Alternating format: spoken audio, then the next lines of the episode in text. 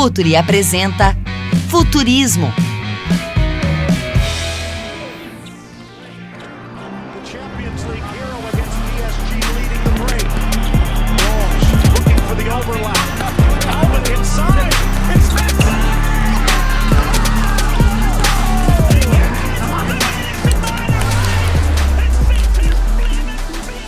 Olá, futeboleiras! Olá, futeboleiros no ar, o Futurismo, mais uma edição do seu programa dedicado à tecnologia, inovação, conhecimento. E hoje nós temos um programa para lá de especial. Nós vamos falar do futuro? Não! Nós vamos falar é do presente do futebol, do presente do mundo dos esportes, com César de Andrade, diretor regional de soluções customizadas para clubes e federações do Grupo Huddle. O título é imenso, mas você vai entender rapidinho a ligação que é o César. O César ele une os clientes e suas demandas a um grupo que lida com dados, informação, conhecimento. Nós vamos falar do futuro, mas vamos falar de um presente, Eduardo Conditega, do presente que está aí no esporte, especialmente no futebol, e isso nos dá muito prazer, Tega. Seja bem-vindo. Grande Calçade! Sempre um prazer dividir esse nosso nobre espaço do futurismo com um amigo é, que tem a pretensão de falar do futuro, é, do esporte, do futebol e da sociedade, mas, como você bem disse, vamos falar de um presente que, que está aí às nossas portas e que para muitos ainda é distante. O nosso convidado é mais que especial, César de Andrade, é, diretor regional na Europa das soluções da Huddle, que é uma das gigantes é, quando a gente fala em produtos e soluções, tem o maior banco de dados de vídeos e de para análise no futebol, né? E faz muita inteligência e análise de ponta é, para tomada de decisão dentro e fora de campo, Calçade. É, seja para encontrar talento, seja para treinar ou jogar melhor, ou para compartilhar e colaborar conteúdos relevantes do nosso jogo, né? E tem aí clientes pequenos, viu, Calçade? Coisa pouca aí, né? Então vamos lá. Barça, Real Madrid, Juve, Manchester City, United, NBA, é, de, a Federação Inglesa, Italiana, Francesa, Alemã e tantas outras. Também atende a, ao COB, a CBF. E é um grande prazer contar com um amigo nesse nosso espaço. Seja muito bem-vindo, César. Olá, Calçade, olá, Tega. É, obrigado né, pela oportunidade de estar aqui né, compartilhando com vocês e falar um pouco né, desse futuro que já é o presente. Enfim, é um prazer enorme é, né, poder bater esse papo com vocês hoje. César, quando a gente fala assim de uma forma muito objetiva sobre é, big data, dados e análise, né, a gente já lembra de um formato que hoje, é, vamos dizer assim, é o, é o básico para para a gente, para um clube considerar que faz inteligência baseado em dados, né? Que é análise de dados, que muitas vezes está mesclada ali com a própria análise de mercado, né? É, então, é, assim, o formato tradicional são é, é, estruturas pequenas, tem uma, cinco pessoas, contrata um serviço é, que muitas vezes é o próprio iScout, que faz parte do grupo Huddle, né, uma plataforma de vídeo para assistir os jogos, para acompanhar determinados atletas, para contratá-los ou para preparar relatórios para o treinador, né, é, e é sempre um trabalho mais reativo. Né? E hoje a gente começa a acompanhar em vários clubes um novo momento dessa, desse olhar para o data science, né? ou seja, além de jogadores, treinadores, executivos, os clubes estão contratando agora cientistas de dados, matemáticos, profissionais de estatísticas e que juntos de uma inteligência artificial que é construída, eles começam a extrair desse grande banco de dados muita inteligência para se tomar decisões, seja para prospectar e contratar jogador ou para encontrar é, jogadores com padrões de movimento que vão encaixar melhor no modelo de jogo do clube. Ou seja, eu queria muito que você nos brindasse, né? Como é que os clubes tem lidado aí na Europa, principalmente, com a figura desse cientista de dados no dia a dia. E como é que tem sido a aplicação prática nesse sentido, César? É, Tega, é, é bacana, né? Tá nesse momento que acho que é um novo momento, não é? é para o futebol em geral. No, aqui na Europa, vamos dizer que isso também é, é uma realidade que ela começa, ou seja, está iniciando esse processo, né? E quando a gente volta um pouco, né, alguns anos atrás aí, vamos né, voltar uns, não voltar muito, né, uns, uns 10, 8 anos atrás, quando a gente começou a, a trabalhar, estar tá envolvido com os clubes, tentar entender um pouco a dinâmica, não é que, né, ou seja, que o processo era muito voltado para a questão né, do, da, da, análise de vídeo, de como fornecer o vídeo né, para os treinadores, saindo daquela era do DVD e começando a entrar nas plataformas, né, que é algo também é algo muito recente, né, é, é algo aí dos últimos, né, últimos 10 anos, né, falando, enfim, que, que a gente começou a ver até no Brasil, né, uma, uma aceitação para usar essas plataformas, e, e chegando né, no, no, no, no, né, no momento atual, hoje clubes é, contratando, né, profissionais que não são do meio do futebol, que não sabem do futebol, mas sabem de dados. Né? Isso é muito interessante. É como essas pessoas elas começam a integrar um departamento e começam a atender algumas demandas né, que o futebol hoje começa. Né, hoje a gente está, né, né, assim como na, na, vida começa, é tudo para ontem, né? Ou seja, a gente tem que ser muito, é, tem que estar tá preparado, né, para tomar algumas decisões, né? É, e não pode ser tão tão reativo no sentido de estar tá sempre fazendo, fazendo o mesmo. Né? Então, alguns clubes aqui começam a, a, entender isso. Então, posso citar o caso, por exemplo, do Barcelona, que tem sete cientistas de dados. Né? Então, são pessoas que recém são, né, saem da universidade ou estão ainda para terminar o curso e começam a fazer parte, imagina, né, do departamento do, do Barcelona, olhando para os dados e tendo uma riqueza de informação, não é, de todo o que envolve a questão dos dados e como eles conseguem é, é, é, é extrair isso para levar, por exemplo, para aplicação prática, não é, é, tanto das equipes jovens como também das equipes, um, como da equipe principal do Barcelona. E, e Barcelona é um caso, né? A gente pode citar outros, como é o caso do, do, do Sevilha também, né? Com, né? Que tem lá com, com um monte de diretor, diretor de futebol, que começou também como responsável pelo departamento de scouting, que hoje contrata né, esses, esses, profissionais que não são do meio do futebol, né, para estarem é, buscando e moldando né, uma forma de analisar, combinando a questão da análise objetiva, que é o dado, né, que também a gente não pode pensar que isso vai resolver o problema, é, né, ou, os, os problemas, é, mas é uma parte importante ali para ajudar nessa mescla entre análise subjetiva, que continua sendo vídeo, continua entendendo né, o histórico do atleta, enfim, uma série de situações, e tendo dado como aliado para tentar errar menos, né, para tentar correr menos riscos e tentar em um futuro, ou seja, em algumas situações até, né, ou seja, a gente fala agora né, da, vamos, em tempos de crise, como a gente está vivendo agora, a questão né, de como você, como é que a gente consegue otimizar, não é, a, a vamos dizer assim, né, os recursos. Né, a gente não pode mais não tem tanto mais espaço para errar, não é? é? Então, vai um pouco por essa linha. César, diga uma coisa assim, explica para quem nos acompanha a dimensão do grupo, né, Huddle? O que, quais as empresas que estão, que fazem parte do grupo, quais as linhas de trabalho, é, por exemplo, o iScout, que é uma plataforma que ela é imprescindível ao futebol atual. É, por exemplo, nós na ESPN lá usamos para analisar jogadores, analisamos é, o tempo todo. Eu, particularmente, também sou assinante. Eu quero analisar um time, quero analisar um jogador. É, eu encontro isso com uma facilidade incrível, é inacreditável. É, então, assim, essa é uma parte. Eu gostaria que você desse um panorama geral do, dos serviços que o grupo oferece e o que os clubes, e não só clubes, mas as instituições como federações europeias e as, quem quiser também na América do Sul pode ter, né? O, o que está à disposição? Que material é esse? Quais as ferramentas? Dá uma ideia para gente. Ok. Legal, Calçado. Isso é, é interessante, né? Porque a, a é uma empresa relativamente nova, né? Uma empresa que surgiu no ano é, 2008 e, e, mas acho, surgiu já nessa linha, né, do, ou seja, de trabalhar como se fosse um ambiente de plataforma, né, ou seja, a, o, o, conceito da Huddle, a princípio, eles trabalhavam muito com futebol americano nos Estados Unidos, e partiram do conceito básico de poder subir um vídeo na plataforma, não é? é e os treinadores é, que eles pudessem compartilhar essa informação com, né, com os atletas. Então, em 2008 até 2010, eu acho que eles tinham três clientes.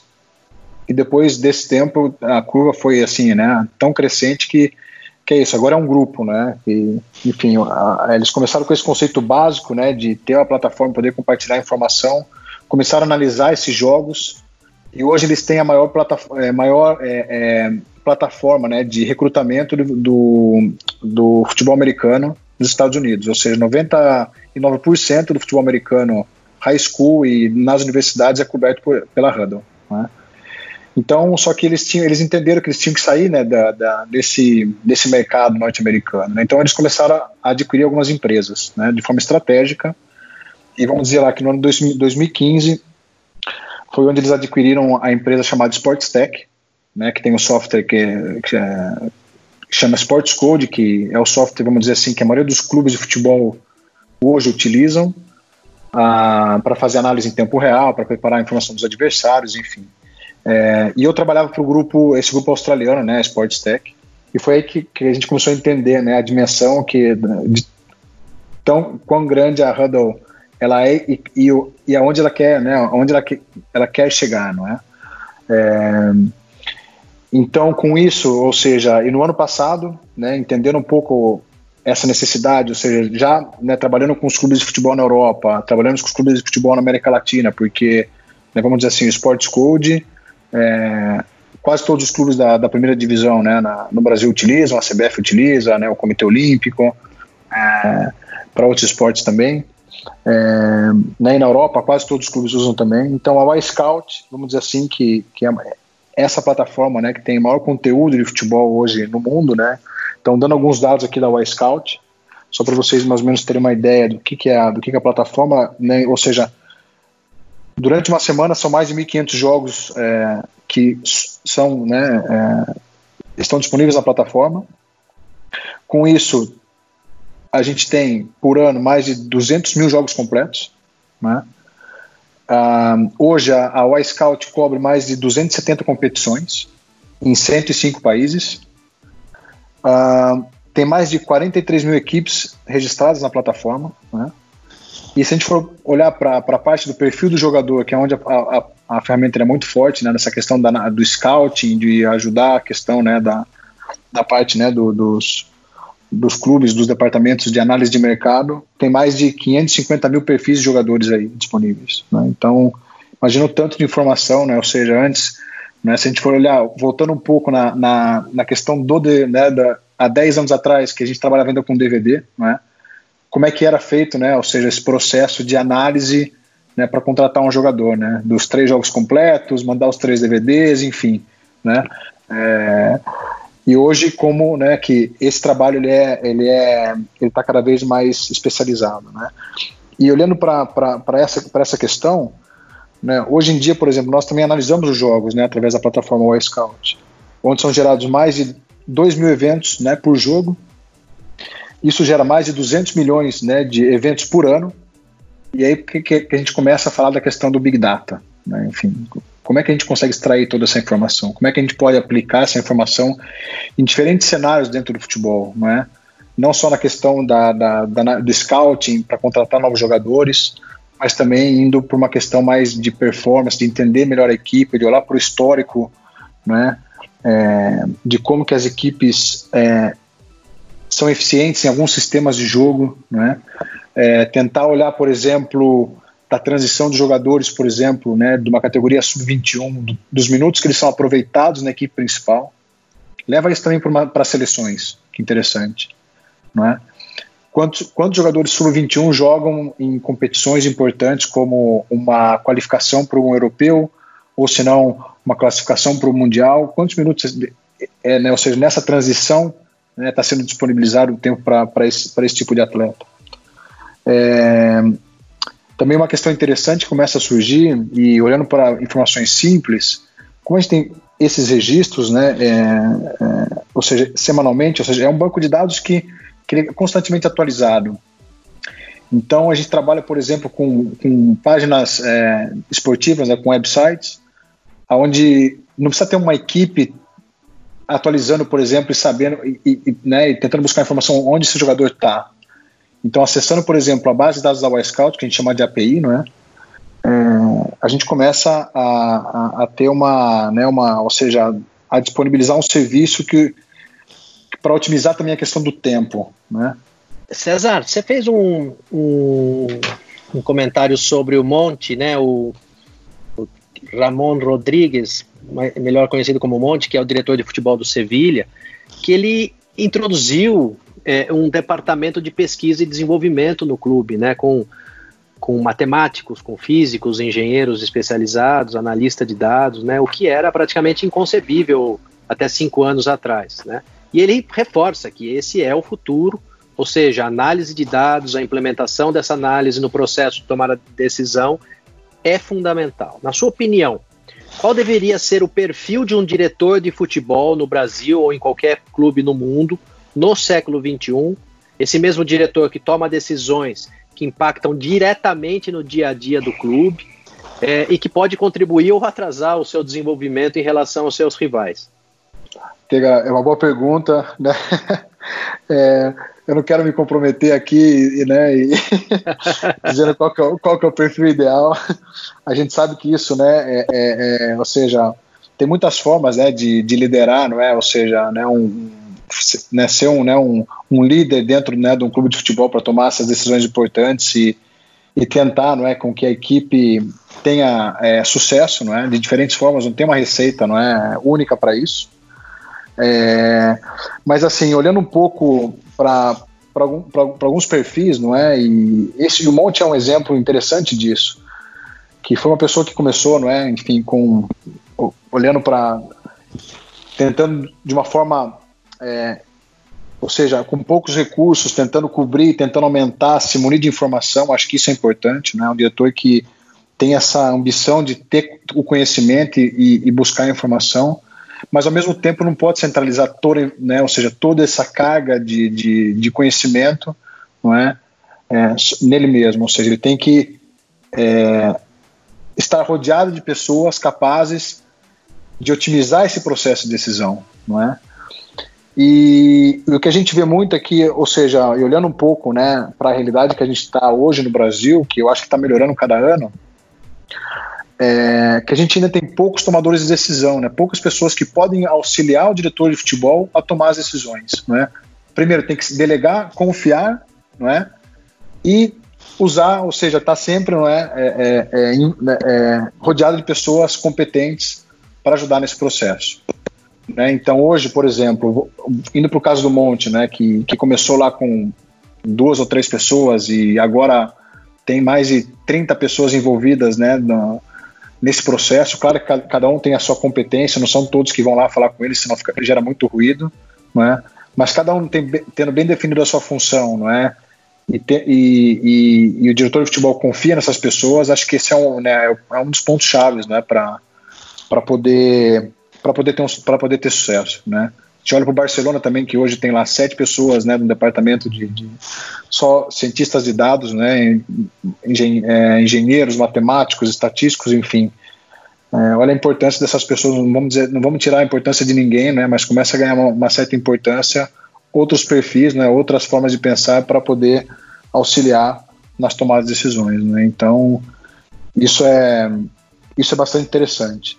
Né? Então, acho que um, também olhando para a questão né, da, da né, enfim, da, das tecnologias, né, das novas tecnologias, é, é, é olhar para aquilo que tem no mercado hoje, né, olhar um pouco o histórico também das empresas, né, que, como elas vêm trabalhando, e também, ou seja, se, né, ou seja, se aliar a essas empresas que, no, nesse caso, por exemplo, posso citar o caso da Huddle, a gente tenta, é, para nós, o sucesso do cliente é o nosso sucesso, né, então a gente tenta sempre é, compartilhar conhecimento, compartilhar experiências e estar tá se, tentando sempre é, é, é, é, buscar, ou seja, maximizar esse processo e acelerar alguns, né, alguns, algumas situações com, né, com o uso da tecnologia. Né? Então, um pouco, um pouco nesse, nesse caminho.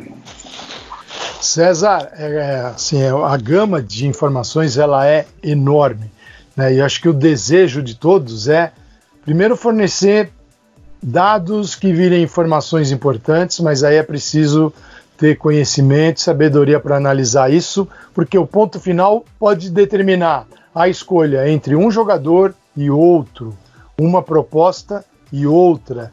E é a, essa informação que tem um valor muito grande, né? É, tomar as decisões. E há uma série de aspectos que, que são abordados de, dentro, de um joga, dentro de campo relativos a um jogador, que tipo de jogador você quer, qual é a posição, é, qual é a função dele, você quer mais defensivo, menos defensivo. Agora, tem um aspecto do jogo né, muito importante. Eu convidei aqui, Tega, uma surpresa um amigo nosso que conhece o César para fazer uma pergunta para ele. Então nós vamos ter uma pergunta aqui do Renato Rodrigues, lá do Data ESPN, Grande e analista, isso, analista de desempenho é, dos, dos melhores que tem no Brasil, um cara que entende muito de futebol. Então faz uma pergunta para o César agora. Fala amigos do Futurismo, como vai? Tudo bem?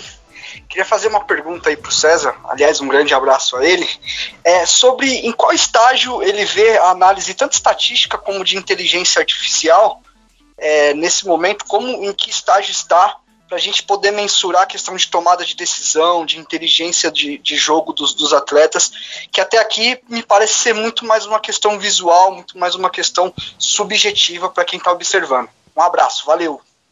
Um grande abraço, Renato. É, né, tive o prazer de conhecer ele quando ele estava lá no Corinthians, trabalhando no departamento lá do, no Cifut, lá no Corinthians. E foi bem no começo, nessa né, época, acho que foi lá 2012, né, quando a gente começou o trabalho lá com eles. Então, que bacana escutar né, o amigo e manda um grande abraço. E respondendo a pergunta do Renato, nessa né, dessa de como né, a, a, essa a tecnologia aliada, por exemplo, a inteligência artificial ela tem, tem, tem desenvolvido é, no fundo aqui, ou seja, as empresas, uh, os clubes, né, eles não estão buscando é, automatizar todos os processos. Né? A questão né, do, do, do, fator humano, de entender essa, né, ou seja, de olhar para essa questão subjetiva, ela, ela ainda tem mu muito peso e, e, vai ser sempre a questão mais importante, não é? A questão da inteligência artificial e alguns processos de análise, ela tem servido justamente para otimizar né, a questão do tempo. Né?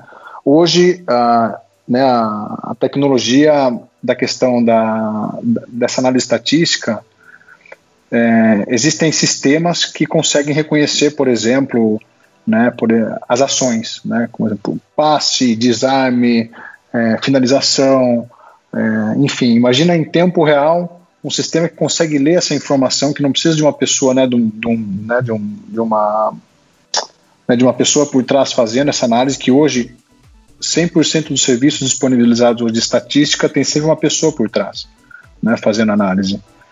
Então, hoje em dia, é, ainda, vamos dizer, está numa fase muito inicial, né, mas já existem soluções que vão para esse caminho, né, de, de otimizar esse processo, né, de não precisar da, da, né, da, do ser humano para reconhecer essas ações, mas vai, vai, continuar precisando do ser humano, ou seja, né, das pessoas com conhecimento de futebol, para justamente ler essa informação não é? e, to, e tomar decisões de forma mais rápida. Tanto uma situação de análise em tempo real, ou olhar para a questão da, da inteligência artificial num processo de otimização de, de, é, de decisão. Então, vou colocar aqui um caso de um clube na Europa que hoje é, tem um modelo de jogo tão definido que utiliza a questão da, da inteligência artificial e utiliza os dados para quando ele for contratar um jogador, eles simulam, né, ou seja, as ações desse jogador mais de 100 mil vezes para saber se esse jogador ele está apto a, sistema, a esse modelo de jogo que o clube é, promove. Então imaginem como a informação, ou seja, ela, a questão dos dados, não é? e a questão de modelar esses dados, né, ou seja, esses dados para conseguir te dar uma resposta. Ou seja, é, hoje a gente sabe né, que as contratações elas estão valendo milhões, então como é que a gente pode diminuir o risco? É? Então, ou seja, a questão do investimento né, em pessoas, é, em pessoas que não são do meio do futebol, para ajudar a formatar e montar esse modelo matemático, é? vamos dizer assim, que onde você consegue simular né? Ou seja, através dos dados do jogador nos últimos cinco anos que ele está jogando num outro clube, para ver se ele se adapta, né? no seu modelo de jogo atual. Então, é, é, é nesse ponto que a gente está na questão da inteligência artificial. Né? Então. E, e César, assim, e, e, essa inteligência consegue determinar, sim, por exemplo, a tomada, no caso da tomada de decisão, da tomada de decisão do jogador dentro de campo. Eu estava vendo testes, assim, simulações com outra plataforma, que é o, é o que é desenvolvido lá na Universidade Federal de Viçosa. E assim, às vezes o, você tem, você faz uma análise técnica do jogador e a visão do, ter, do treinador sobre aquele jogador é diferente do daquilo que a análise produziu. Às vezes o treinador tem uma outra visão. Então a gente é natural a gente achar um jogador, pô, esse jogador é habilidoso, ele é técnico, ele é ótimo. Só que na tomada de decisão, na hora H, ele nem sempre toma as melhores decisões no campo. É, nós temos condição de analisar isso, jogadores que tomam as decisões corretas no campo, porque esses caras também, você pode não ser um habilidoso, um driblador, mas se você tomar as decisões corretas na situação, na situação caótica do jogo, esse jogador vale ouro também. Então é possível é, visualizar isso com as ferramentas? É, é uma questão bem importante, né, Calçado, essa questão da tomada de decisão, não é? E, e aí a gente começa a entrar numa questão bastante subjetiva, não é? é daquilo que o jogador fez bem ou, ou daquilo que ele não fez bem, não é? E isso também está relacionado, claro, com, né, ou seja, a gente nunca pode deixar de lado né, essa questão, né, enfim, de toda é, parte imprevisível do futebol. É, onde acontecem essas situações e também a nossa, a, o nosso, né, o nosso julgamento em relação a se ele tomou uma boa decisão ou não, não é? Com base naquilo que o treinador quer, enfim. É, eu não sei te responder se, se esses sistemas estão indo para por esse lado, não é? Mas eu acho que é aí que entra o papel, não é? Ou seja, né, da, do, do, né, dos analistas, do, das pessoas que estão envolvidas nesse processo, né, de, de de análise, entender melhor o jogador, é que é a questão da análise subjetiva, né, usando o recurso do vídeo, né, não só a questão dos dados. Então, isso facilita também a, a, a, a ter essas respostas. Né, enfim, pode ser que, né, que, que, os, que, que as plataformas, né, a parte estatística nos dê né, um subsídio e ajuda a filtrar as informações para aquilo que a gente quer, mas nunca a gente vai deixar de lado a questão de, de, de analisar, ou seja, de colocar a nossa opinião sobre aquela situação. Né, enfim, então esse eu, é eu, acho que é o grande desafio, né, nessa de combinar, não é, essa, esse processo para não deixar também tudo muito automático, porque senão a gente começa, né, enfim, não, né, começa também a perder a importância, né, da, da questão do, da experiência, do feeling, enfim, né, até o próprio Monte diz, né, que, que né, os dados ele pode ajudar a, a, a errar menos, mas um, enfim, mas nada substitui, não é, é né? enfim, a, o ser humano em termos de, de entender o jogador, de entender o histórico dele fora de campo, é, né, de entender também, por exemplo, como é que é, é a atitude do jogador perante, né, ou seja, se é um cara que gosta de treinar, enfim, são situações que, que o número dificilmente né, é, vai conseguir vai conseguir responder. Perfeito, César. Esse é um lado, lado humano, né, da, da, do final da sua resposta é, é muito na linha do Fernando Diniz, né? Como ele trata o desenvolvimento do ser humano como a o principal eixo de desenvolvimento do jogo, né? E fazendo um ponto, é, é, um, uma conexão aqui com o trabalho de equipes jovens, né? Você tem muita experiência nisso também. É, é, quando você trabalha com equipe jovem, sempre há uma dicotomia do senso comum né, entre o desenvolvimento e resultado. Né? E a gente sabe que o que há de mais importante é, é o desenvolvimento nesse processo. Né? Os resultados chegam com a melhoria é, dos processos, deste mesmo desenvolvimento. Né? Que muitas vezes o tempo desse desenvolvimento o tempo do treino ele é completamente diferente do tempo da imprensa, do tempo do torcedor, do tempo do diretor que tem uma necessidade de ter resultados mais imediatos, né? Então, queria a tua opinião. É, você está fazendo um projeto, a Huddle vem fazendo um projeto grandioso com a Federação Belga, né? É, praticamente vai padronizar em 23 estádios para a primeira, segunda linha, futebol feminino, futebol de base. É, vai poder, a, a, seleção belga, a Federação Belga vai poder ter protocolos de análise e métricas né, e KPIs muito é, é, próximos da, do que está acontecendo realmente na realidade, né, independente aí dessa desse é, das comissões técnicas, é, das, dos diferentes modelos de jogo, enfim. Como é que você analisa um projeto desse é, no contexto de desenvolvimento do futebol de um país, né? E, e, o paralelo que você pode fazer com o Brasil? Bacana, Tega. Legal você ter comentado né, dessa, desse projeto. É um projeto que já começou, na verdade começou ano passado. Né, a gente vai para o segundo ano agora. E é um projeto bastante inovador, não é? Porque ele ele envolve tanto a Federação Belga né, de Futebol e a Liga. Né? Então, é um trabalho em conjunto, né, porque lá a gente sabe que a Liga, as ligas aqui são, né, são independentes das federações, a maioria das ligas aqui na Europa, né?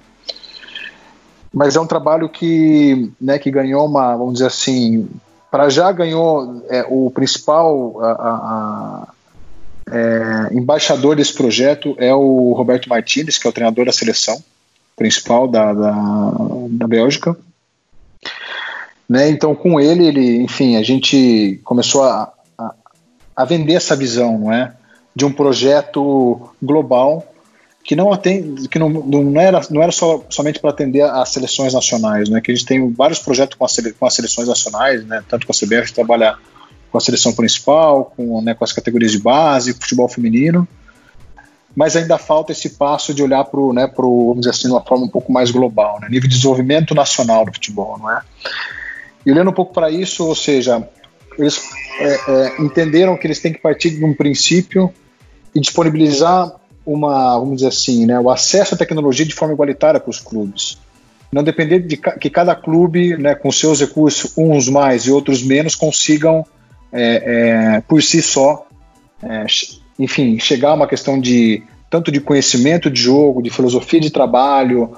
Então, a federação está promovendo essa, né, esse, é, é, né, digamos assim, essa essa união de conhecimento e, e, compartilhar essa informação com todos os clubes. Então, hoje, através né, da, dessa nossa parceria com eles, é, todos os estádios tem câmeras instaladas, porque nós temos as soluções de câmeras fixas, né, para fazer análise em tempo real, aquela câmera panorâmica, fazer o tracking, é, a imagem tática, que é aquela imagem que o treinador gosta de utilizar né, durante o jogo, ou seja, câmeras atrás do, do gol para poder ter uma outra visão do jogo. Indo para a questão do, da, das ferramentas de análise em tempo real, né, que é o Sports Code, que eles fazem, né, o, digamos assim, análise é, o, das situações mais estratégicas do jogo e dar uma resposta no intervalo para o treinador, por exemplo, indo para uma questão também de distribuição dessa informação, não é? Ou seja, onde é que esses jogos eles ficam armazenados? Tem como se fosse uma plataforma onde todos os jogos de câmera aberta eles estão disponíveis para todos os clubes, não só ter acesso ao iScout, que o iScout, né, vamos dizer assim, é onde você consegue ter a imagem da televisão, mas não é suficiente para os treinadores, não é uma imagem para os treinadores, né? Porque o treinador gosta de ver um posicionamento numa, numa, numa situação de escanteio, né? Onde a câmera ela fecha, a gente perde um pouco, né? Da, da questão do posicionamento, né? Do, dos jogadores que não estão na área, enfim, até para você estudar uma questão de contra-ataque, enfim, é, né? Indo para essa questão da, da, da análise estratégica, não é? E, e, como que esse projeto não é só para beneficiar os clubes da primeira divisão, é primeira, segunda divisão, futebol feminino. E aí eles foram também para a questão da associação né, dos, do, do, dos treinadores e dos clubes da Bélgica, aonde com, com menos recurso, com um tripé e uma câmera, eles disponibilizaram né, esse processo também né, de, de, vamos dizer assim, de análise. Né? Então, o que, que eles fizeram? Fizeram um congresso é, com a Associação dos Clubes e explicaram o valor que, que, que tem você ter a imagem aberta e compartilhar essa informação. E compartilhar essa informação, ok, eu sou da terceira divisão, eu posso ter acesso aos jogos da segunda divisão e da primeira divisão de câmera aberta, não é? E isso também para o futebol feminino, né? Então, ou seja, entrar num consenso que isso é benéfico para todos, que, né, ou seja, vamos, vamos, né, é, é, ainda né, nos dias de hoje, aqui na Europa isso acontece em alguns lugares, mas começa a ser cada vez menos, né, que os clubes ainda se preocupam em querer esconder informação, né, de não dar, de não dar a condição para o adversário ter a chance de, de, uh, de ver, por exemplo, a equipe jogando, enfim. Às vezes, por exemplo, a gente, a gente já escutou história já de que, né, que quando dão um ingresso para um, né, a equipe adversária para ver um jogo né, em loco, coloca o cara num lugar super ruim, onde ele não consegue ver o jogo direito, enfim né, essa, essas artimanhas, né, essas coisas, né, da, da, vamos dizer assim, da, da, do folclore do futebol, né, que isso parece que isso vai, vai, né, vão levar vantagem com, com relação a isso, né. Então imaginem, ou seja, é, é, o nível, né, que, que, que a dimensão que isso começa a tomar quando você, quando todos os clubes têm a consciência de compartilhar a imagem de câmera aberta, com isso também, imagina, por mais que o país seja pequeno, você tem um, vamos dizer assim, né, uma economia em termos de viagem, que você não precisa ficar mandando observador técnico ou auxiliar técnico viajar para ver o jogo, para tirar uma foto, porque ele não consegue ter imagem do posicionamento né, da equipe inteira no, no campo. Né? Então, a partir do momento que você tem nessa plataforma todos os jogos com câmera aberta, os benefícios para os clubes ele é muito grande. Né? E para a seleção, eles começam a ter, um, vamos dizer assim, um acesso, um controle daquilo que está acontecendo. E não é só questão de dar tecnologia, não é? Acho que para esse projeto ele, ele, ele, ele dá certo, tem que ter principalmente um trabalho de educação por trás, né? E é isso também aonde nós estamos investindo muito tempo com eles. Ou seja, por ano foram feitos mais de é, oito workshops envolvendo todos os analistas, todos os treinadores da primeira e segunda divisão né, da, da Bélgica e também né, da primeira e segunda divisão feminina. Então não é fácil você colocar numa sala, né, que as pessoas entrem numa sala, que eles são rivais, né, eles competem entre eles, eles têm a vontade de ganhar deles, só que quando eles entram no, no mesmo espaço, eles têm que, eles têm que dividir. Né, dividir conhecimento, dividir experiências, dividir é, é, é, conceitos, é, que não é só falar de, de, de, software, não é só falar de como né, cria-se, por exemplo, uma janela de codificação, é falar de futebol, principalmente, porque a, a tecnologia ela vem só para ser um, vamos dizer assim, um facilitador desse processo, não é? Enfim, como, como que as pessoas começam a, entre eles mesmos, aprender um, um com o outro e isso eleva o nível da competição, eleva o nível do conhecimento das pessoas que estão envolvidas no processo, não é? E sempre também né, com essa nova mentalidade de compartilhar, né, de compartilhar conhecimento, todos ganham. Né? Então, é, é, um projeto que, a dia de hoje, né, no seu segundo ano, vamos dizer assim, que foram formados teve, eles fizeram mais de 80 e, 88 cursos, não é?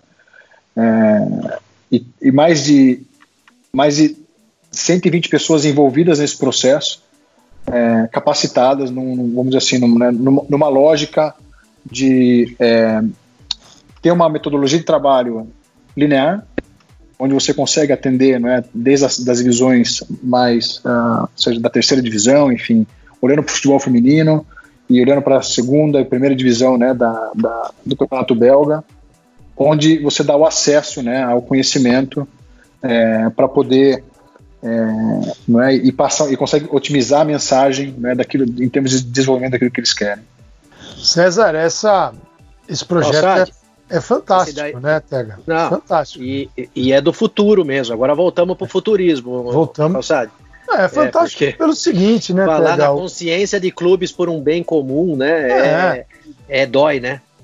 Ô, TH, es esconder o jogo, aí é o fim da picada alguém achar que isso pois não. É. Né, né alguém, você fala assim, ah, nós vamos dar imagem de treino. Opa, cada um na sua casa, isso tem que ser preservado. O jogo, ele é público, então, é, o que que faz?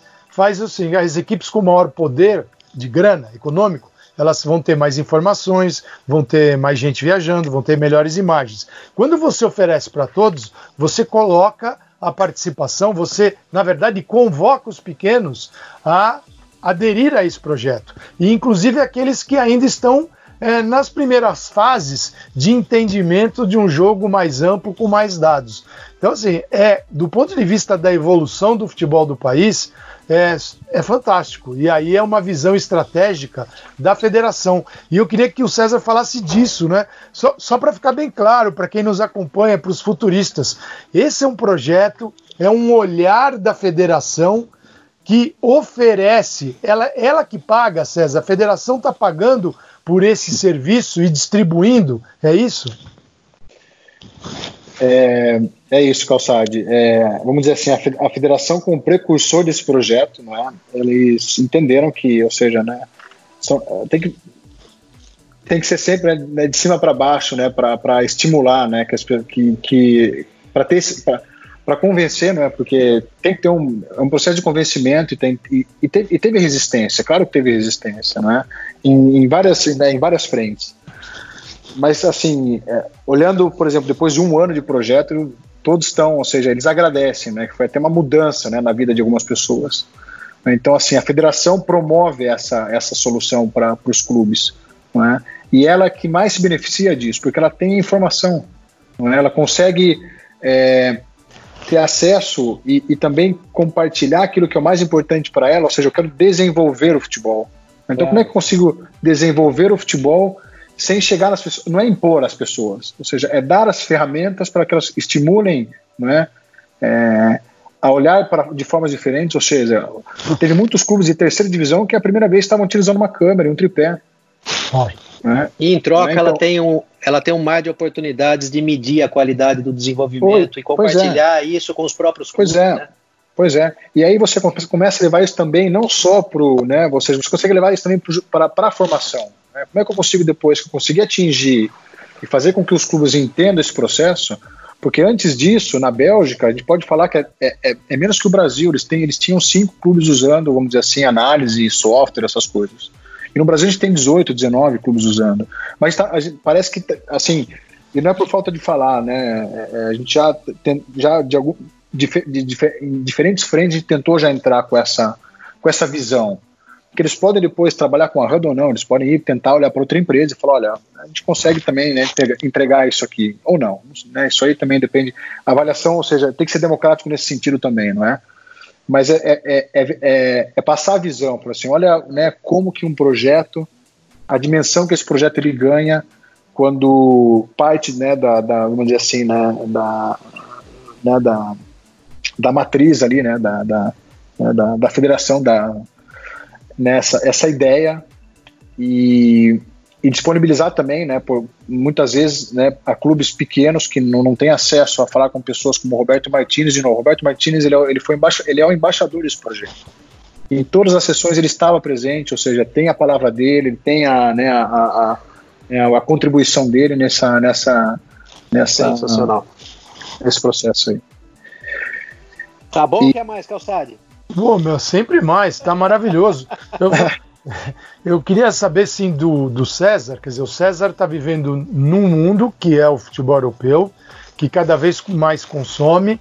Mesmo assim, eles no, ele nos trouxe experiência de um país que ainda está buscando implantar e distribuir esse serviço. Acho muito importante também a inclusão dos times femininos na plataforma ela é para inclusão e não para excluir, isso é fundamental. Então eu gostaria de que este olhar do futebol europeu que ele tem hoje, de cada vez mais utilizando e se desenvolvendo nas plataformas, como ele analisa o futebol brasileiro, como o futebol brasileiro tem lidado com os dados, o que está disponível aqui, se todos esses produtos que ele nos apresentou, essas ideias, se um clube brasileiro quiser ter ele vai ter. Quer dizer, o que, que um clube brasileiro tem à disposição e como está a nossa situação aqui, César? Legal, Calçade. Bacana comentar isso, porque é, né, quando eu falou no começo, né, um pouco, né, que é fiquei um pouco de pedra aí, aí, no Brasil é um pouco verdade, não é? Conheci o Tega numa Copa São Paulo, acho que foi em não sei se foi em Jarinu, alguma, acho que alguma coisa assim, Tega, que a gente se conheceu. Foram, é, Paulínia, Paulínia, Paulínia. É, né, e, e assim, né, e vendo um pouco esse processo de, de, de evolução, acho que a gente tá, tem algumas coisas bastante interessantes acontecendo, alguns movimentos interessantes acontecendo. E é assim, um pouco. Um, eu acho que no Brasil tem que, algumas coisas tem, a, gente, a gente fala sempre, né, questão do imediatismo, né? Isso tem que dar um pouco, isso tem que ser é, é, é, é não deixado de lado, mas tem que olhar de uma forma um pouco diferente, né? Ou seja, a gente vê um pouco a tendência, né? Daquilo que acontece aqui na, na, na, na Europa, a questão da continuidade, né? Agora acontece, começa a acontecer um pouco mais essa questão das trocas, né? Dos treinadores. Mas olhando para o Brasil, um treinador, enfim, a gente fez até um estudo, foi, foi interessante. Depois eu vou compartilhar com vocês um gráfico que a gente fez comparando as cinco principais ligas e o Brasil em termos de, de, né, de tempo que o treinador ele, ele fica né, no cargo. Né? E são, ou seja, ali a, a, né, a, o gráfico ele é, ele, é, ele é, interessante que ele não tem nem não são nem quatro semanas, ou seja, a gente fala de um mês, né, ao longo da temporada, e mais de 50 e mais de 50 trocas né, durante o Campeonato Brasileiro. Enfim, tem 38 rodadas, tem mais de 50 trocas. Então, um treinador, não, ou seja, essa estatística mostra que um treinador não termina o Campeonato Brasileiro, né? Então isso é, isso é, e olhando para essa, para essa situação, a gente começa a olhar também para a questão, né, da, da, ou seja, do questão do imediatismo, né? Tentar olhar para a questão do desenvolvimento, né? É, isso parte um, da, das pessoas que tomam a decisão, elas tomarem consciência disso e também entender que, né, enfim, a gente ainda mais nessa situação de, de, de, coronavírus que a gente começa a ver cada vez mais cortes, enfim, começa a mandar as pessoas embora e valorizar as pessoas que estão no clube, né? Tem, claro que tem, as pessoas têm que, têm que ser competentes naquilo que elas estão fazendo dentro do clube, né? Ter as, na, na, nas suas funções. Mas olhando um pouco para o futebol brasileiro, a gente vê que, que alguns clubes começam a olhar, por exemplo, essa questão da, de estruturar os departamentos de análise de mercado, né? É, onde, né, ou seja, a gente ainda olhando, tem ainda essa questão da, da, da forma como era feito antigamente, né, de ter né, os scouters que dão as opiniões, depois o pessoal prepara o material, aquilo que o Teio comentou no começo, que é uma questão mais de análise reativa, sempre vem, ah não, analise esse jogador para mim porque chegou aqui essa oportunidade, né, então tentar trabalhar sempre, né, ou seja, a médio a largo, largo prazo, né, e usar né, as ferramentas e, claro, esses recursos novos que estão à disposição. Né? Então tem que estar com a mentalidade aberta para isso também. É um novo, é um novo mundo. Antes a gente não falava, a gente fala, não falava de Excel e hoje a gente está falando de, de Tableau, de Power BI, que são ferramentas que ajudam nesse processo, não é? Falando um pouco da API, não é? Ou seja, da Wisecout, acessar a base de dados da Wisecout, não é só entrar na, na plataforma Wisecout e, e analisar um jogo, analisar uns jogos e tentar criar um, um relatório, uma base de dados de um jogador, sendo que hoje os clubes, se eles se antecipar, eles conseguem criar mecanismos né, para tentar é, ter essa resposta mais rápida. Né? Ah, eu quero, ou seja, eu tenho aqui meu, meu time, eu quero olhar, ou seja, três anos para frente. Eu vou precisar, ou seja, o contrato do meu lateral esquerdo ele vai, ele vai, ele vai é, encerrar o que, que, eu tenho em casa? Qual que é o meu jogador sub-21? Ele é esse perfil que, né, que o treinador quer? Enfim, mas quando a gente fala de treinador e da equipe, a gente volta à questão do imediatismo, né? Como que a gente vai conseguir determinar né, aquilo que a necessidade do treinador, sendo que o treinador muda a cada, a cada quatro semanas? É muito complicado isso, né? Então, a identidade, ou seja, os clubes têm que voltar a buscar a sua identidade, a forma de jogar, ou seja, né, o jogador querer jogar nesse clube porque tem também tem a ver com ele, não é? Com o estilo de jogo dele. Então, são vários fatores aqui. Não sei se eu estou viajando muito, não, Calçade, não. mas. Você tá, não, você está no, você tá no ponto perfeito, porque agora, quando você diz que o que, que acontece com as trocas de treinador aqui? Cada treinador traz uma identidade e quando vai embora leva sua identidade. E os jogadores às vezes são os mesmos, com identidades completamente opostas, e é impossível dar certo. Quando você citou um clube europeu que tem uma identidade muito bem definida, e vários têm, o que, que acontece? Eu preciso contratar um treinador que adaptado à realidade que eu desejo como clube. E isso no Brasil não existe. Não existe. As, a, o, aquele que bate mais na tecla disso aqui no Brasil talvez seja o Santos.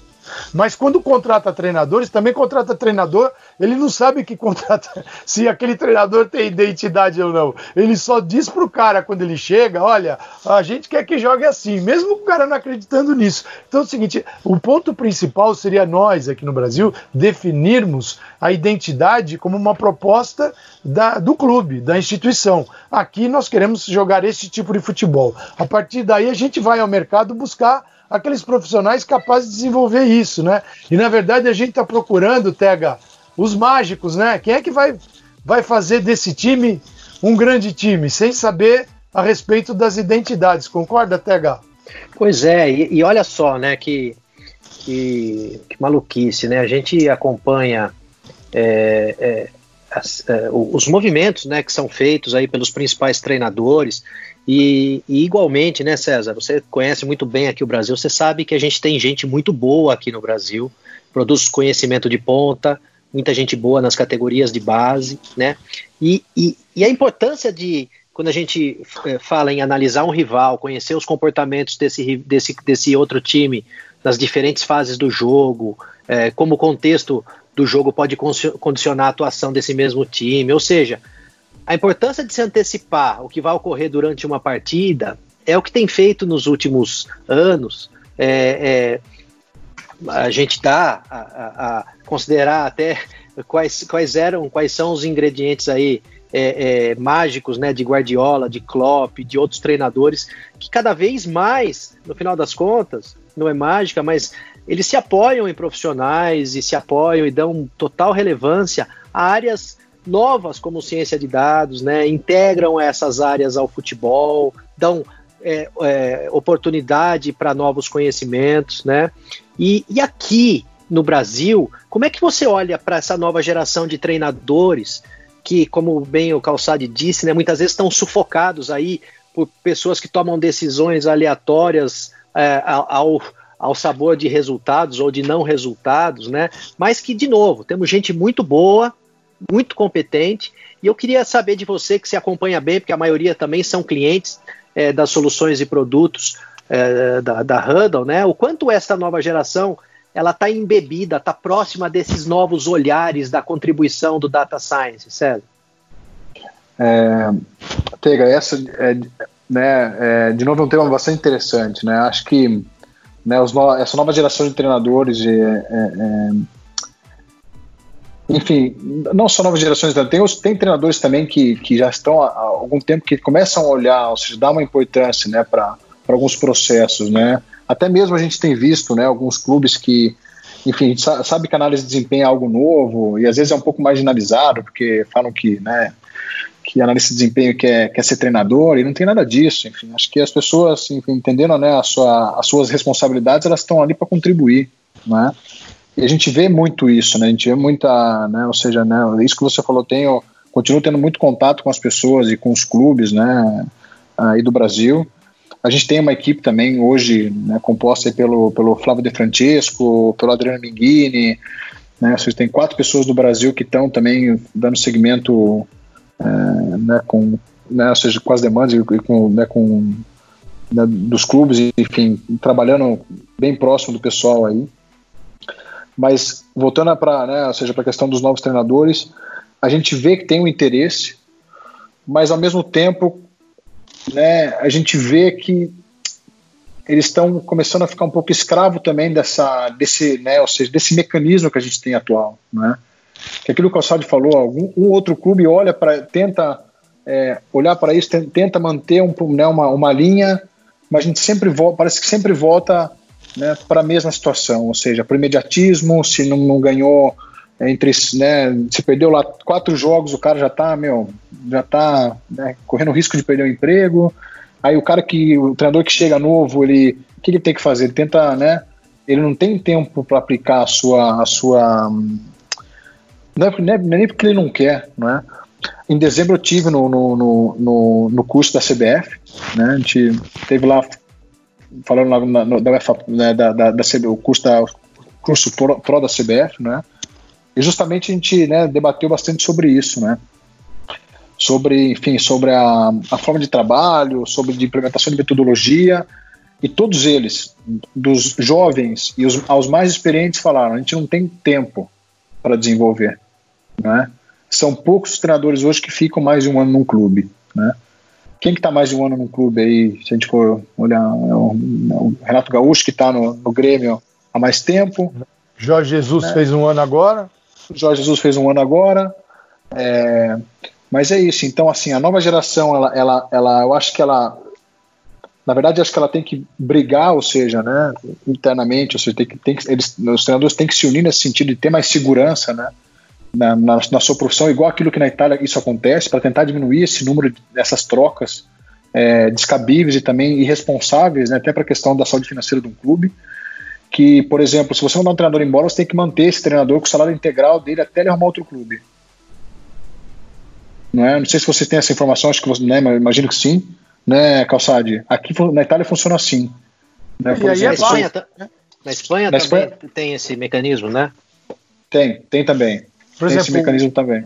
O Sidorf, quando deixou o Milan, estava é, assim, nessa condição. É, o Milan continuou pagando o Sidorf até ele arranjar outro clube. E aí vai, da, aí vai do treinador, né? Já que ele foi demitido, ele pode ele, ele ficou, o Sidorf esperou o contrato terminar. Mas é, aí impõe uma nova realidade, né, César? Pois é, pois é.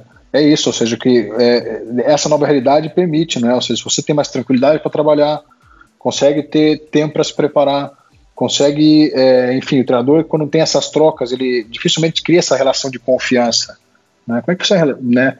Imagina, vem lá um, imagina, né, a questão lá do, né, da, da enfim, olhando para a parte, né, da, um, agora me fugiu a palavra, é, desses estigmas que o futebol cria, ah, pô, o que que esse cara, esse, né, o cara é, é estatístico, é físico, é engenheiro, vem aqui mostrar para mim, né, vem falar de futebol, o cara tá ali para ajudar, ele não vai tomar decisão pelo treinador, né, mas o cara tem que estar tá aberto a receber, vamos dizer assim, essa informação que ele pode usar ou não, mas pelo menos ele, né, ou seja, ele vai ter acesso a essa informação, né? Enfim, e aqueles que, que, que olharem para isso, ou seja, de né, é, de estar próximo das pessoas, enfim, delegar e confiar nas pessoas que possam contribuir nesse processo, não só achar que o cara está ali para né, tomar o lugar dele, né? Eu acho que, que é um caminho que, que o caminho o caminho vai, vai um pouco nessa vai um pouco por aí. Mas a questão, de novo, sempre vai para a questão do tempo, né? a questão do, do tempo de, de, trabalho, de desenvolvimento, de criar essa, essa, essa confiança, essa identidade, né? partindo do clube, né? o clube criando essa identidade fica mais fácil. E posso só fazer um, adicionar um comentário em relação a isso? Uma tendência que está acontecendo aqui. Calçado, eu não sei se você já fez esse tipo de pesquisa, mas vale a pena. Se você entrar na plataforma Scout, você colocar o nome de qualquer treinador ali, você consegue é, é, né, buscar as informações com, né, com, com aonde esse treinador trabalhou para identificar algumas situações. Se você clicar lá, Bielsa, você consegue ver todos os contra-ataques né, da, da equipe que ele, que ele, que ele comanda. É? Perfis, né? É. Você, vai, você vai ter um perfil do trabalho, né? Perfil do trabalho.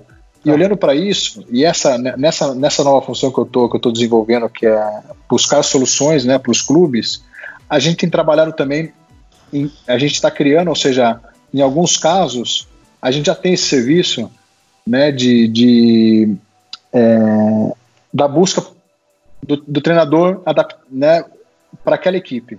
Enfim, é como se fosse um serviço né, de, de busca de treinadores. Perfeito. Né? Não é que a gente vai, vai dar fórmula para o clube, mas ou seja, a gente vai munir o clube e falar, ok, olhando o histórico do clube, de sistema de jogo, de percentual de pós de bola, de situações de jogo, por exemplo, de recuperação pós-perda, né? Se a equipe quer manter aquele perfil, a gente consegue entregar para o clube uma lista de treinadores que se adequam àquele perfil. Depois vai do clube tomar essa decisão. Perfeito. Então, ou seja, olha o, olha o CEO, né? olha o diretor de futebol, né? ele olhando, ou seja, de novo, a questão dos dados como aliado dele para ele tentar errar menos. Para ele não ter que, ou seja, onerar o clube, não é? E ter que trocar um treinador no meio de uma temporada, por exemplo. Aí você tocou né? num ponto que é uma questão estratégica e em alguns lugares ela é dramática. Pois é. Você tem que ter um interlocutor que conheça futebol profundamente e que tenha um poder de decisão, porque é o seguinte, é alguém que te ouça, que entenda, que você também o escute e saiba o que ele quer, mas acima de tudo, que aquele que te contrata saiba o que ele quer. Porque às vezes, se quem te contratar não souber do que ele quer, o que ele deseja, aí, cara, você vai estar a pé, né? Porque é. ele vai querer que você encontre soluções que você não vai encontrar. Porque o último grau das soluções está no plano das decisões que ele toma, né? Não é assim, César, me arranja aí um mágico, né? Não, o não. trabalho é esse. É. Né? Eu, eu queria que você tocasse num outro ponto também, que é o seguinte: você lida com rivais, federações rivais, clubes rivais, então existe um lado confidencial, né? Que é muito importante no negócio da empresa e do grupo que você trabalha. Como é, como isso é no dia a dia? É? Como é que é? Porque é fundamental, né? Você, você conhece os interesses, as necessidades de rivais. Então, como é no dia a dia essas informações elas trafegam e o comprometimento dessa confidencialidade aí que é super importante. É, esse é um tema importante e, e, e que bom que né, você está colocando isso em questão porque é justamente isso, né? A gente trabalhando com quase todos os clubes, né, com as principais federações, né, questão de respeitar, não é, a, vamos dizer assim, a, as informações é, que são tratadas ali, ou se não alguns projetos né, específicos que são tratados dentro dos clubes, né, para manter essa, essa né, ou seja, essa confidencialidade, ou seja, não, não tem que ser nós como empresa a falar que tal clube faz uma coisa e tal clube faz outra. A gente sabe, não é? É e assim, é interessante porque né, a gente tem porta aberta em todos os clubes eles confiam muito nisso também, não é porque a gente atende, por exemplo, o Corinthians, que a gente vai chegar no, no Palmeiras vai falar né, ah, como é que o Corinthians trabalha, não é isso. E também a mesma coisa colocando o Barça e Real Madrid, enfim. Né, são clubes que colaboram conosco de forma bastante é, estreita, né, bastante próxima. E eles entendem isso, né, que, enfim, que nós estamos ali para prestar um serviço, né, e também, ou seja, a gente sabe também né, que a questão, em algum, né, nos nossos contratos, a gente tem a questão da ainda mais agora nesse, né, nessa época, né, com as novas leis de, de, de privacidade, de manter as, as, informações de forma privada. Mas é engraçado, Calçado, porque é, olhando, por exemplo, esse caso da Bélgica, e olhando, por exemplo, vou citar o nome do Barcelona porque é um dos principais promotores desse processo aqui. É, a questão do compartilhamento tem, ela tem sido muito presente aqui, de compartilhar informação, é? Ou seja, a gente sabe o, aonde se define o jogo, o espetáculo, é? É no campo. E para você manter né, essa, essa, vamos dizer assim, esse dinamismo, essa, né, essa vontade que as pessoas têm de que param, ou seja, a gente para na, a nação para ver né, o Mundial, para para ver a final da Champions League, como é que a gente faz para continuar desenvolvendo esse futebol, para que esse produto não fique sem graça? Não é? Por, ou seja, os jogadores são as principais figuras ali, mas como a gente consegue né, manter é, o alto nível, a excelência cada vez maior? Não é? é compartilhando, não tem outro caminho. Então, o caso do Barcelona, e até fica um convite para os clubes do Brasil, né, e a gente pode intermediar isso porque ele já, já me colocou nessa função já de né, de trazer outros clubes de outros lugares da América Latina, enfim, Argentina, Brasil, é, para participar desse, desse, grupo deles, que tem Hoffenheim, Barcelona, Benfica, é, Manchester City, é, Liverpool, Manchester United, rivais, ou seja, da mesma liga, onde eles se juntam e compartilham informação, e compartilham dados, e compartilham vídeos, e compartilham processos, e compartilham ideias, compartilham conceitos, né? E cada um vai tentar absorver essa informação e aplicar da melhor forma, porque a gente não pode pegar a forma do Barcelona e querer, né? É, aplicar no Real Madrid é impossível. Não é assim, não é a mesma cultura de clube, não é aquilo que os, até os, o, né, os, os sócios, os espectadores estão buscando, né? Mas como que eles conseguem, né, fazer com que essa, com que essa, com que esse, é, é, é, é enfim, com que esse processo seja benéfico para todos, né? Então só a partir da, da, questão muito simples, calçado, da questão de compartilhar a câmera aberta, que a gente ainda tem essa, né, essa estigma de não passar informação para o adversário, né, imagina colocar todos os analistas, é, todos os treinadores numa sala para discutir.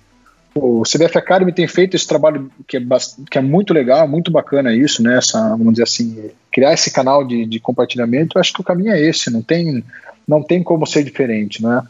É, então, é, é, isso. A gente tenta ser aliado, ser aliado né, dos clubes que estão nessa, nessa linha, né? Nessa, vamos dizer, nesse movimento, para justamente pegar algumas ideias, alguns conceitos e o clube que achar que é interessante aplicar o conceito, né, para e adaptar esse conceito à sua realidade, eu acho que todos saem ganhando.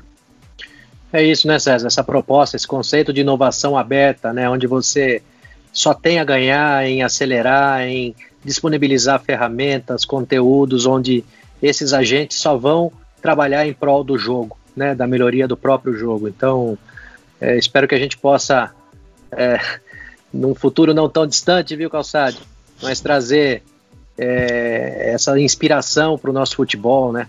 Que a gente possa ter lideranças aqui que conduzam a gente num caminho aonde é, dividir é somar. Com certeza, Tega. E o, e o César está mostrando para gente que o futuro não é no, no estar no esconder, está no saber. E todos e aí você vai ter que ter aqueles que sabem mais no seu clube. É aí que está o futuro. E não naqueles que escondem tudo. Porque ninguém esconde nada, gente, no futebol. De um jeito ou de outro, você fica sabendo. Então, já que vai ficar sabendo, facilita e guarde seus recursos para coisas mais importantes do que esconder, não é verdade? A realidade com uma peneira. Não dá, gente. Eu sempre, a gente fala isso porque a gente tem contato diário com este futebol aqui 1.0, né? às vezes é 0.9, não chegou nem um, a 1 ainda. Então, gente, é outro nível, vamos tentar lá evoluir. Pena que chegamos ao fim, né, Tega? Mas é assim, o futurismo sempre deixa aquele gostinho de, de quero mais. Pois Fica é, aí... só eu aqui tinha mais umas três, quatro Pô. perguntas. Vamos fazer uma, uma parte 2 aí em breve, viu, claro, viu, César? Claro, claro. Pô. Até porque, como a gente está falando Será de inovação, um Inovação. A gente fala de inovação, daqui a um ano o César vai trazer uma revolução para nós aí, tenho certeza. Também tenho. Mas César, a gente estava há tempos perseguindo esse, essa agenda, né, para contar com a tua colaboração no futurismo e a gente só tem a agradecer. Obrigado pela tua disponibilidade, pela tua atenção e por compartilhar tanta tanta inspiração conosco, né? Espero que esse, essa edição seja uma edição que muitos é, profissionais do futebol, diretores de futebol, né, pessoas que tomam decisão possam, possam se inspirar e conhecer essas realidades que estão ao alcance de todo mundo. Muito obrigado, amigo. Calçade, Tega, eu que, que agradeço, para mim é um prazer, é, é, uma satisfação enorme poder estar tá falando com vocês hoje, estar tá compartilhando com os amigos aí do Brasil, né? É, né, um pouco dessa, dessa, desses novos caminhos, não é, que, que a gente só tenta trazer a questão aquilo que é benéfico, né, não é para prejudicar ninguém. A sabe que isso, né, o futebol é muito dinâmico, como sempre foi, e, né, e é sempre bom tentar, não é, é aproximar, não é, aprender aquilo que está acontecendo aqui e tentar, né, compartilhar com, com, com os clubes, enfim, né, com, com os amigos aí do Brasil para nesse processo. Né? Acho que todos ganham e estou à disposição para um, um, uma segunda, né, para um, segundo round aí, Pega. Se vocês, se vocês quiserem, eu estou aqui à disposição. Muito bacana, muito bom. Vamos, né? vamos te incomodar. Pode deixar. bacana. Bom, Tega, César Andrade, foi um prazer contar com vocês mais uma vez. O Futurismo e os futuristas agradecem, porque um conteúdo muito importante para o futebol e para o esporte, não é só no futebol, em todos os esportes, mas aqui a gente falou de futebol hoje, do futuro, da inovação, do conhecimento que está presente. Não é só de algo que vai acontecer, está acontecendo. E isso nos dá uma esperança muito grande e um prazer, né, Tega, de ter feito mais um grande futurismo e logo, logo tem mais, Tega e César. Um abração para vocês. É isso aí, Calçade. César, um grande abraço, obrigado mais uma vez ao meu sócio, parceiro, amigo Paulo Ricardo Calçade. Futeboleiras e futeboleiros, obrigado e até a próxima.